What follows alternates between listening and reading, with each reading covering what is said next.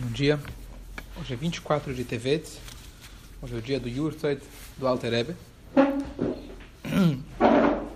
Então nada mais propício do que a gente estudar um capítulo do Tânia. Esse capítulo agora, eu comentei outro dia com umas das dificuldades que as pessoas têm. Tem duas dificuldades quando as pessoas começam a estudar o Tânia. Uma de entender o texto, duas de praticar o texto. Certo? Que é mais difícil ainda. Mais ainda, as pessoas ainda falam, poxa, isso aqui é muito elevado, muito difícil para mim. Mas uma das, mais uma coisa que é difícil, talvez mais uma dificuldade, é que no Tânia tem que ter muita paciência. Porque as perguntas, por exemplo, ele faz no primeiro capítulo, e só agora, no décimo terceiro capítulo, ele começa a responder as perguntas originais. Mas aqui a gente já vê que toda a ideia do Tânia, aquilo que ele fala na introdução, de que é o caminho longo que é curto. Então, só da estrutura do livro a gente vê que é um caminho longo. Você precisa ter bastante paciência, se ajudar com calma e não esquecer das perguntas iniciais até você chegar na resposta. Então, uma das perguntas que ele fez no final, é, no início, desculpa, no, no, primeiro capítulo, é que está escrito a linguagem Benonim Zeveze Shoftan. O Benoni, esse e esse, ou seja, o Yetzer Tov e Yetzer Ará, são os juízes. E a pergunta que ele fez, voltando ao que a gente comentou já ontem, é o seguinte: quem é o tzadik? Quem lembra que a gente falou ontem?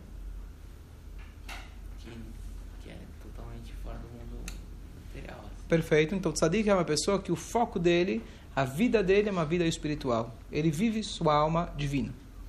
Quem é o Rashá? Aquele que vive sua alma Animal. animal. Tá certo? E tem vários níveis, mas esse é o tzadik, esse é o Rashá. Quem é o Benoni? Então, o Benoni, ele tem o seu instinto animal presente o tempo todo, porém ele se sobrepõe com sua alma divina e ele controla as suas atitudes, as suas emoções, os seus pensamentos e direciona isso para Hashem. Esse é o Benoni. Agora, no primeiro capítulo, ele falou que se uma pessoa faz sequer uma haverá, se a gente pode chamar de uma haverá pequena, ele já é chamado Urachá.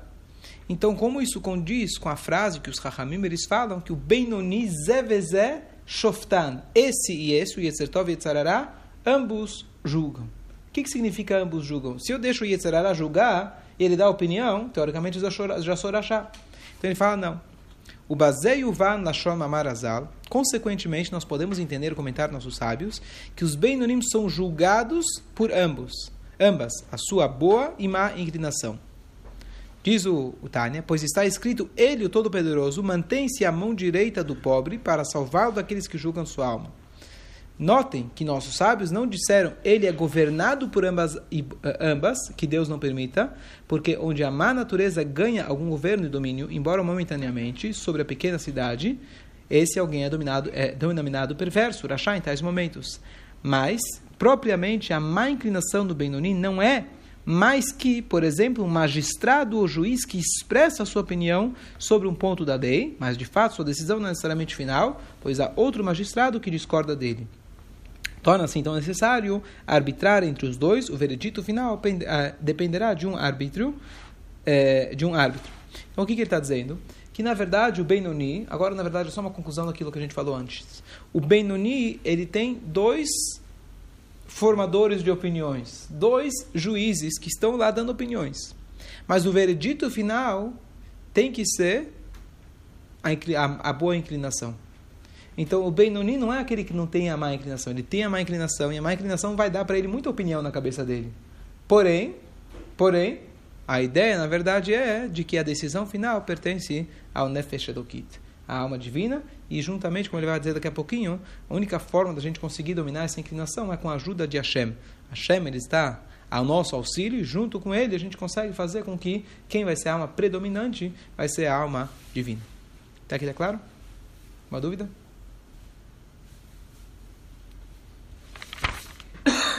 Quem é que decide? Quem é que decide? Quem é que decide? Quem é que vai dar o veredito final vai ser a sua alma divina? Então você escutou a opinião. Eu chego, sabe aquele é, aquele cara que chega, não sei se é o exemplo perfeito, mas ele quer mostrar que ele é que ele te, que ele aceita a opinião dos outros. Ele já veio com a opinião formada. Mas para ser um bom político, ele fala: "O que, que vocês acham?" Ele escuta todo mundo, escuta, muito bonito. Mas a decisão é é essa, tá certo? Então as pessoas sentem que eles deram opiniões, se sentiram ouvidas, certo? Aquele, o método moderno do patrão. O patrão é patrão de qualquer jeito. Mas o moderno, ele vai lá, deixa eu escutar o que você tem a dizer, deixa eu escutar o que você tem a dizer. E no final, ele mesmo decide e não quer saber o que você tem a dizer. Ele só está querendo ser bom político. Então, o Nefesh Elokit, ele escutou. Você escuta o Nefesh Abamid. Você escutou as opiniões de todos, mas no final das contas, Assim ele fala, vamos continuar a leitura. Igualmente, na batalha entre a má e a boa inclinações, a má inclinação estabelece sua opinião na parte esquerda do coração do Benoni, do coração, o desejo acende a mente para a contemplação. Imediatamente, ele é contestado pelo segundo juiz, a alma divina no cérebro, a qual estende-se para a parte direita do coração, onde a, boa, onde a boa inclinação reside. O veredito final depende do árbitro. O santo, abençoado ele seja, que vem ajudar a boa inclinação. Quer dizer, não é sozinho. Sozinho seria 50-50. Uma batalha talvez igual. Hashem deu força para os dois. Mas Hashem ele veio lá e te dá uma força. Aquele juiz que sempre torce para um time, sabe como funciona aqui no Brasil? Tá certo? Ele se recusa a assistir a, o replay no.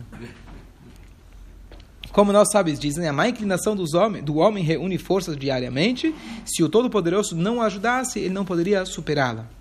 A ajuda que Hashem concede é o brilho da luz divina que ilumina sua alma divina que pode ganhar superioridade e autoridade sobre a tolice do todo, a maquinação, domínio proporcional à superioridade da luz, sobre a escuridão, como estabelecida acima. Então, só para é, dar um exemplo disso, é, eu comentei não faz muito tempo, mas que tinha um pai que um dia ele viu o filho tomando uma atitude inadequada. E o que, que faria um pai normalmente? Pat! Você dá um pat, né? Pelo menos antigamente. E esse pai, ele estudou bastante Tânia. Então, o que, que ele fez? Ele falou, bom, meu filho, aparentemente, ele merece um castigo. Ele merece talvez até um tapa. Mas talvez isso que eu estou querendo dar um tapa nele é porque eu sou orgulhoso. Eu não quero ter um filho que vão dizer aí que ele é mal educado. Então eu estou, na verdade, preocupado com o meu orgulho e não com a educação dele. Então deixa eu ponderar. Então ele ponderou por um dia. Depois de um dia pensando, ele falou: Não, realmente o filho merece. Ele pegou o filho e ele deu tapa nele. Depois de 24 horas, não sei se o filho ainda lembrava sobre o que, que era, e nesse inteirinho já deu para fazer 10 outras coisas, mas a ideia é de que ele primeiro ponderou. É o que ele trouxe aqui. As pessoas normalmente agem por impulso. O Benoni, ele tem o impulso, mas ele não age por impulso. Vem do coração dele, como a gente explicou outro dia, que o lugar onde fica o Nefesh é no ventríloco esquerdo. Então vem aquela força querendo, aquele impulso querendo agir. Mas ele fala, deixa eu subir e analisar friamente ele consegue usar esse filtro da mente dele e aí ele toma as atitudes dele. E uma vez que ele usou a mente dele, a mente é aonde está o Nefesh Elokit, é a presença da alma divina, com isso ele consegue ponderar as atitudes dele e tomar a, a tomar a atitude correta. Essa é a ideia. Então esse é o Benuni. Não é que você não tem um impulso, você tem um impulso, mas você consegue dominar o impulso, essa é a nossa função. E por último, ele colocou aqui essa ideia de que a gente tem que saber que muitas vezes, é conhecido aquela parábola daquele homem que ele era um shiker, era um bêbado.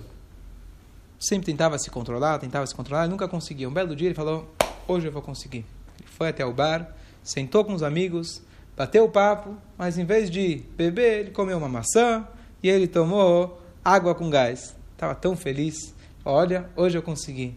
Ele chegou em casa, ele olhou no espelho, falou: Olha, Yankale, Shkoyach, você conseguiu. Merece Vamos um abrir, merece um Shnaf, você merece um Lechaim. Tá certo? Então o que acontece? Se a gente for ver, dominar o nosso instinto é extremamente difícil. Então muitas vezes, quando a gente domina, você vira para trás e fala: Ó, oh, Shkoyach. O que é esse Shkoyach? Uma outra faceta do teu Yetzerará. Depois que você conseguiu fazer a mitzvah, ele fala: Ó, oh, agora eu consegui, eu sou bom. Isso aí é Yetzerará de novo. Então a gente tem que saber, não, que a única forma que a gente conseguiu dominar o Yetzerará foi com a ajuda de Hashem. Se você conseguiu dominar o teu Yetzerará, não é por sua força própria. Você fez a sua parte, mas para dar o veredito final, se Deus não te ajudasse, você não ia conseguir. O teu predominante natural aqui nesse mundo é o Nefesh Abamit. Tanto é que quando, entra, quando a alma entra, a alma divina entra, como termina de entrar na hora do Bar Mitzvah, o Yetzirará é chamado o velho bobo. Velho por quê? Ele fala para o Nefesh Elokit, eu já estou aqui faz tempo, você acordou hoje, eu já sei exatamente como funciona esse mundo material, tá certo? Não vem com história agora de querer rezar, estudar, ponderar. Eu estou aqui faz tempo. Então, para você realmente conseguir ganhar, você precisa de a ajuda de Hashem. Então, inclusive, uma coisa, uma, uma dica prática para nós, que muitas vezes tem inúmeras cartas do Rebbe em relação a pessoas que escrevem inúmero, inúmero, inúmeros tipos de problemas no seu é, serviço divino para Hashem. Olha, não consigo rezar. Olha, tem muitos pensamentos inadequados. Olha, tem determinada verá que não consigo me afastar, etc. Qual que é a dica? Então a dica é, óbvio, faz chuva, toma uma decisão, mas além da decisão direta relacionada àquele assunto que está difícil para você, muitas vezes tem uma indicação de você aumentar no estudo de Torá, fazer alguma outra coisa, dar o Rumash diário, o Tânia diário, o Teirim diário, que são coisas que é como se fosse até uma segular, se fosse até uma ajuda por uma outra, uma ajuda paralela, não diretamente focada naquele assunto. Por quê? Na prática, para você conseguir dominar seu instinto, você precisa de uma ajuda de Hashem. Sozinho, loyacholo. Sozinho você não consegue. Então você precisa pedir para Hashem e rezar. Quando alguém uma vez falou, é, é, ele não consegue se concentrar na reza. Então pede para Hashem se concentrar. Isso já é reza.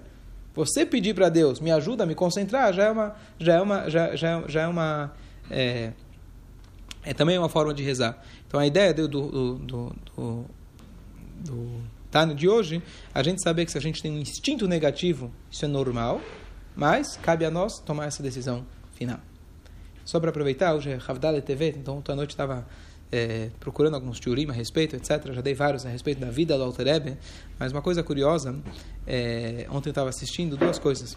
Uma delas foi um rabino que ele organizou uma palestra, não bem um debate, mas uma palestra, com dois autores. Um é autor é, de vários livros de Hassidut Chabad baseado no Alter Rebbe, e outro um autor que um livro recente, esqueci o nome, da vida do Gaon de Vilna.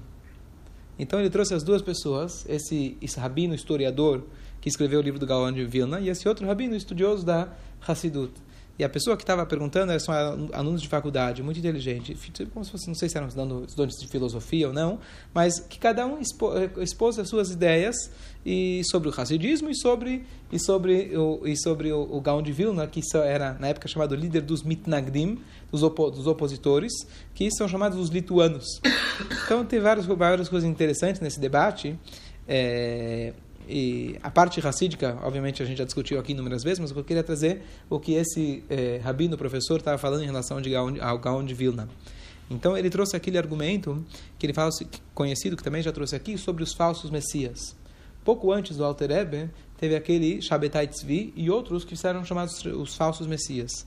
E, basicamente, o grande erro aconteceu porque ele veio com... Quem conhece a história, já deixei o a respeito falso messias. Ele, basicamente, ele é, ele era um, hoje poderíamos chamar ele de literalmente um bipolar, pessoa psiquiatricamente doente. Ele uma vez ele foi se consultar com um médico conhecido em Israel é, e ele foi, eu tinha dado as datas aproximadamente acho que 400 anos atrás, mas é, ele veio logo depois das Gzeirot Tarvetat, foram aquelas do Halmenitsky, que ele destruiu centenas de comunidades judaicas pela Europa. Então ele e aí esse esse Shabbatai Tzvi, ele foi se consultar com esse médico e o médico falou para ele, não, você não é doente, você é Mashiach.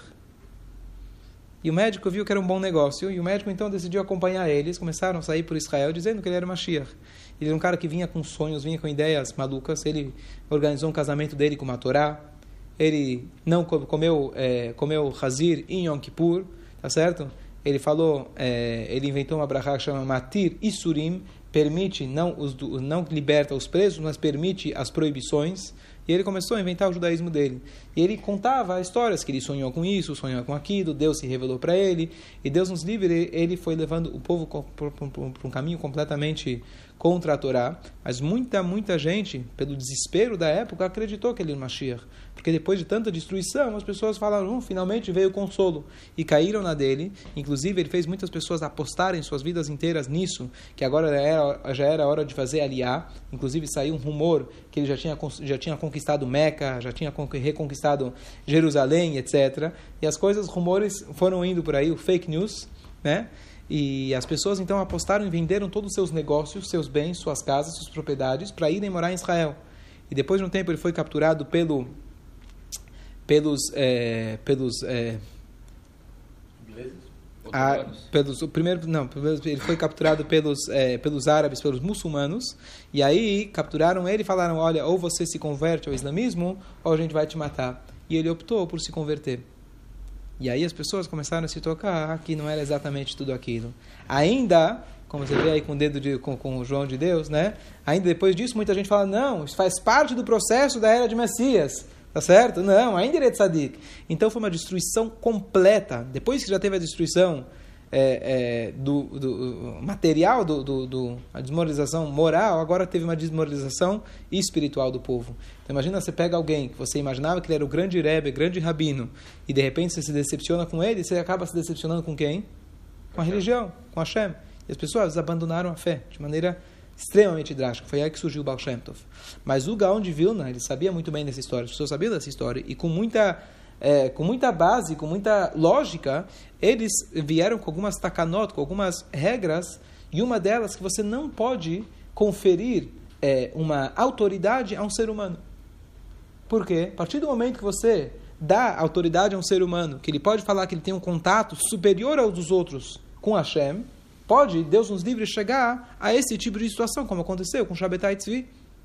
Então, a única coisa que nós temos, disse o Gaon de Vilna, são os textos. E se a gente se aprofundar nos textos, estudar Alahá, estudar Gemara, isso é a única coisa que dá autoridade para alguém falar alguma coisa dentro dos textos. Ninguém pode dizer que ele tem autoridade ou que ele tem algum contato, que tem algum tipo de Ruach HaKodesh, etc., porque olha o desastre que aconteceu. Isso foi, essa era a colocação do Gaon de Vilna, conforme a, a, a, o shiur que estava escutando desse professor. Achei muito curioso. É, o Rabino Rabat não, tava, não era bem um debate, não, tava, não respondeu a pergunta, não colocou isso como pergunta, é um fato. Ia ser realmente um fato, onde Vilna, que eles tinham é, é, é, esse receio muito grande. O que eu fiquei pensando é que, é, qual que é a resposta para isso, tá certo? Realmente é um perigo muito grande. Então, resposta número um, eu não sei como que eu lidaria com isso na época, mas hoje a gente vê que Baruch Hashem, Baal Shem, Tov e Alter Rebbe, não tem nada a ver com Shabbatai Tzvi. Shabbatai Tzvi, os seus seguidores se seguiram islamismo, se afastaram do judaísmo, enquanto que hoje você pergunta para qualquer pessoa de qualquer linha, você sabe muito bem que o Alter ele queria eh, o Alter Rebbe, o, o Baal Shem etc., ele, o que, que eles fizeram? Eles iluminaram a Torá, e hoje um Hassid significa uma pessoa que ele é cuidadoso com a Torá. Isso não tem quem conteste diga, tá bom, tem gente que fala, brincando, que o racidismo, o rabada, é a religião mais próxima do judaísmo, etc. Pelo menos concordo que é próxima do judaísmo, tá certo? O islamismo, o islamismo não é nem próxima, tá certo? Mas sem dúvida nenhuma, apesar de todas as brincadeiras à parte, que às vezes ainda ficou uma remanescência dessa época, é, mas eu vi aí, aí vem o segundo shiur que eu escutei uma coisa extremamente curiosa. Existe uma história passada aqui, entre os Hassidim, em relação ao suposto encontro que iria haver entre o Alter Rebbe e o Gaon de Vilna. Então eu vou contar como, se, como os Hassidim contam essa história e depois vou contar uma coisa curiosa. Então, os Hassidim contam que o Alter Rebbe queria, ele foi junto com o Mendel Horodoker. Mendel Horodoker era um aluno do Magid Mesrit, que ele iria assumir o Hassidismo, ele ia assumir a, a liderança do Hassidismo após o Magid Mesrit, só que ele acabou fazendo aliá ele foi morar em Eretz Israel junto com outros alunos. Então, quem acabou assumindo no final foi o o Alter Rebbe, Mendel Horodoker é muito famoso, grande mestre, aquele que tem aquela famosa história de que uma vez alguém subiu no Har Azeitim, no Monte das Oliveiras, tocou um grande chofar. E aí falaram, ó, oh, Mashiach chegou. Mais um aí, Mashiach falso, tá certo? Aí foram contar para o Rabino. E o Rabino falou, oh, deixa eu ver. Ele abriu a janela e cheirou fora de casa. Só para vocês lembrarem quem é o Rabino. Ele falou, não, não chegou. E a pergunta é por que ele precisou cheirar fora de casa? Porque na casa dele o cheiro era já de Mashiach. Então esse era Mendel Horodoker. Então a história conta que o Alter Rebbe com o Mendel Horodoker foram se encontrar com, Magid, com, com o Gaon de Vilna, Ravelhau, Gaon de Vilna. E só aqui a gente vê, só um parêntese muito importante, de que o Alter Rebbe e o, e, e o Rebben Horodoker tinham um respeito extremo pelo Gaon de Vilna, respeito absoluto pelo Gaon de Vilna. Não há dúvida nenhuma que ele era realmente um Gaon, certo? E isso todo mundo sabe, mas estou dizendo, mesmo no meio racídico havia um respeito tremendo pelo Gaon de Vilna. Então, tanto é que eles foram lá se encontrar com ele. E quando eles foram se encontrar, não foi permitido, quer dizer, eles chegaram até a porta dele e, e o, o, ele não quis recebê-los. Essa é mais ou menos a história que eu sempre ouvi. Ontem eu vi uma história na versão do da família de Brisk. Quem conhece Brisk, na verdade, o primeiro Gaon de Brisk, é o Reb Chaim Volozhin, que foi aluno, Talmid Muvhak, um aluno é, especial do, do Gaon de Vilna. Esse Reb Chaim, é, Reb Chaim de, é, Reb Chaim Volozhiner, ele foi um líder de uma grande yeshiva, e a linhagem de pai, filho, filho, neto, etc. deles são de grandes geonim, grandes sábios, até o rabino J.B. Joseph Ber Soloveitchik, o fundador da Yeshiva University em Manhattan, em Nova York. Tá certo? e um grande gênio. E eles têm, na verdade, quem conhece Brisk, Brisk eles têm como se fosse uma linhagem, não são racídicos, mas uma linhagem deles, própria deles, de uma maneira completamente revolucionária de pensamento e explicações sobre o Talmud, e etc. Uma coisa revolucionária que hoje é aceita por todos, quer dizer, essa maneira revolucionária de. Não, já comentei outras vezes a respeito disso, mas enxergar toda a Torá como se fosse uma coisa só. Beit Shammai Beit Hillel, por que, que Beit Shammai acha assim? Então eles acham um denominador comum em todas as opiniões do Beit Shammai, um denominador comum em todas as opiniões do Beit Hillel, e com isso eles explicam centenas de Gimarot. É como se você faz, tem dois tipos de, de, é, de análises, né? Eles fazem dez perguntas e com, uma, e com uma resposta eles respondem as dez perguntas. É esse tipo de, de não é saber muito ou conseguir enrolar a cabeça. A ideia, na verdade, é fazer centenas de perguntas e com uma só resposta, com uma só mudança de paradigma, você consegue responder tudo. Essa é a família de Brisk, resumidamente. Tem muito que falar a respeito. Então, esse J.B. Soloveitch, que é falecido, mas ele, ele foi fundador dessa Yeshiva, University, ele contou, ou se eu estava ouvindo o shiur de ontem, ele contou uma vez, num shiur que ele deu, é na verdade um jantar, um fabrengue de 19 de Kislev, a data da libertação do Alterebe, e o Yurtzeit do Magid, é, que ele contou o seguinte, ele deu, um, ele deu na verdade, ele foi convidado para ser o speaker, para ser o, o, o palestrante, e ele falou por mais de duas horas. Tá? Hoje nem sei quem que aguentaria, mas era uma pessoa que as pessoas iam escutar ele falando por duas horas. Mas uma pessoa extremamente articulada, com inglês perfeito. Inclusive foi ele que ele tem essa, esse pensamento de é, conciliar entre aspas yeshiva e university, quer dizer, a universidade com yeshiva, quer dizer, ele tinha esse pensamento mais, digamos assim, mais é, moderno, mais é, integrado. E, e, ele contou o seguinte: ele falou que nós temos, na nossa família, como tradição, que a história foi a seguinte. Estou contando resumidamente como eu lembro. É, mas basicamente que então foi dois sábios, foi o Alter Ebe, com, não lembro quem foi o outro que foi junto com ele, que ele mencionou, e eles foram até Vilna procurar o Hassid. Presta bem atenção. Procurar o Hassid. Quem era o Hassid? Rabelial, de Vilna, o apelido que se dava para ele na época é Hassid. Hassid significa uma pessoa devota. Inclusive, nos livros dele se, se menciona aonde viu na Arav a Hassid, como devoto, não no movimento Hassid, o movimento Hassid ainda estava se desenvolvendo, mas ele era chamado, ele era chamado o Hassid, então é uma coisa curiosa. Então eles foram até ele. É, e a história conta, conforme a, a tradição que eles têm, que então eles foram até a sinagoga perguntaram onde é a sinagoga principal, onde está o Hassid, e aí chegaram na sinagoga e perguntaram onde fica o Hassid, o Hassid, que é o Rabelial. Então falaram, está lá no segundo andar. E aí eles subiram até o segundo andar, bateram na porta. E aí ele conta que o Gaon de Vilna, ele olhou pelo buraco da porta. Assim que ele conta, a versão que eu não conhecia pelo menos. E o Gaon de Vilna olhou pelo buraco da porta e ele viu quem era.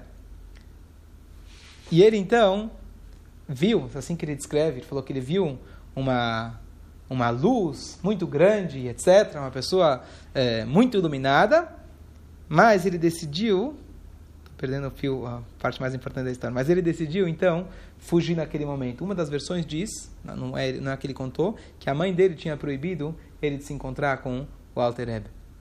Mas ele chegou a ver, essa foi a, o comentário, que ele chegou a olhar o Alter Ebe, é, e, é, mas mesmo assim ele, ele acabou saindo, ele fugiu, ele fugiu pela porta. Tá faltando um detalhe, Bezrat Hashem, depois eu complemento amanhã. Me faltou o detalhe. Hã?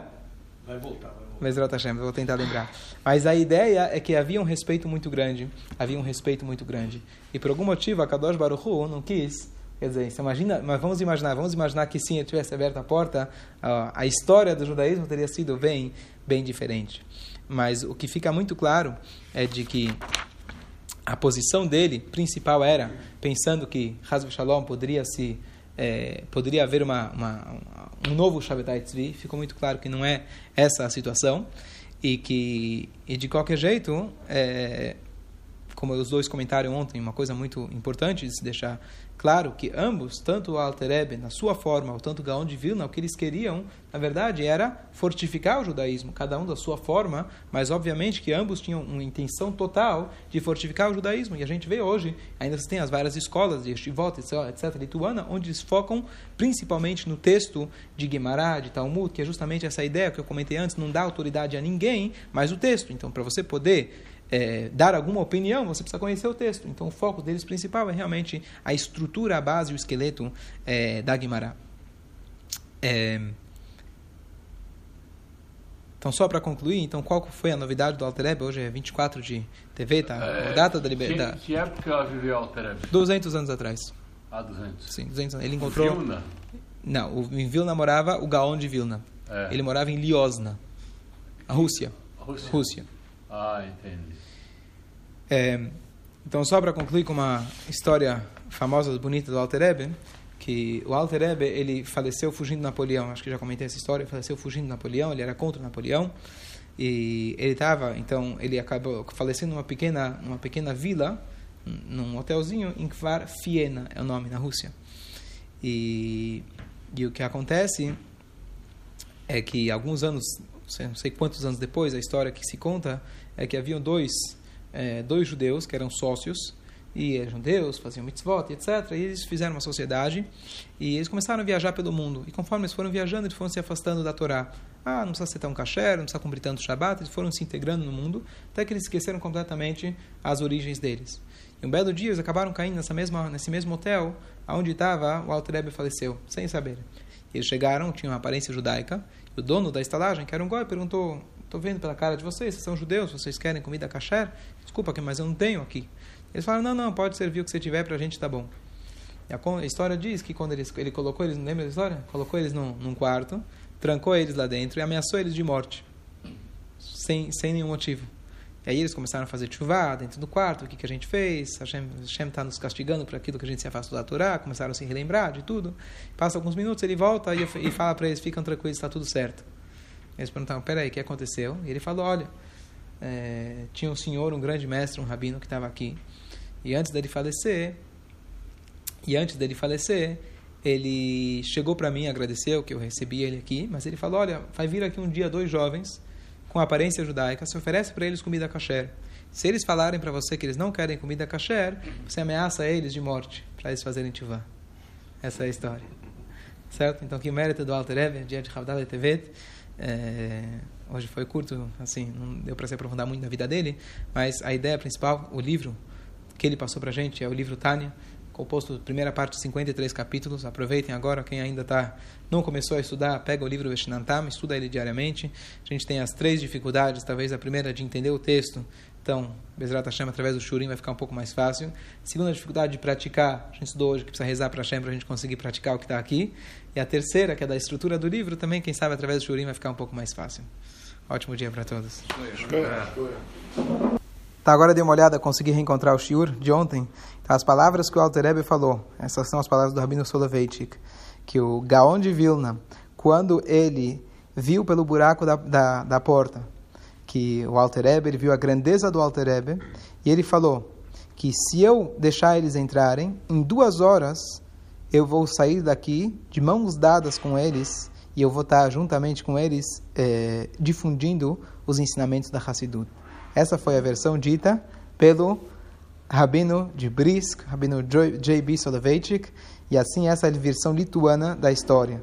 Então, o, ele termina dizendo que o Gaon de Vilna não queria isso, ele teve medo disso, então ele saiu, ele pulou pela janela. Essa é a história que eles contam.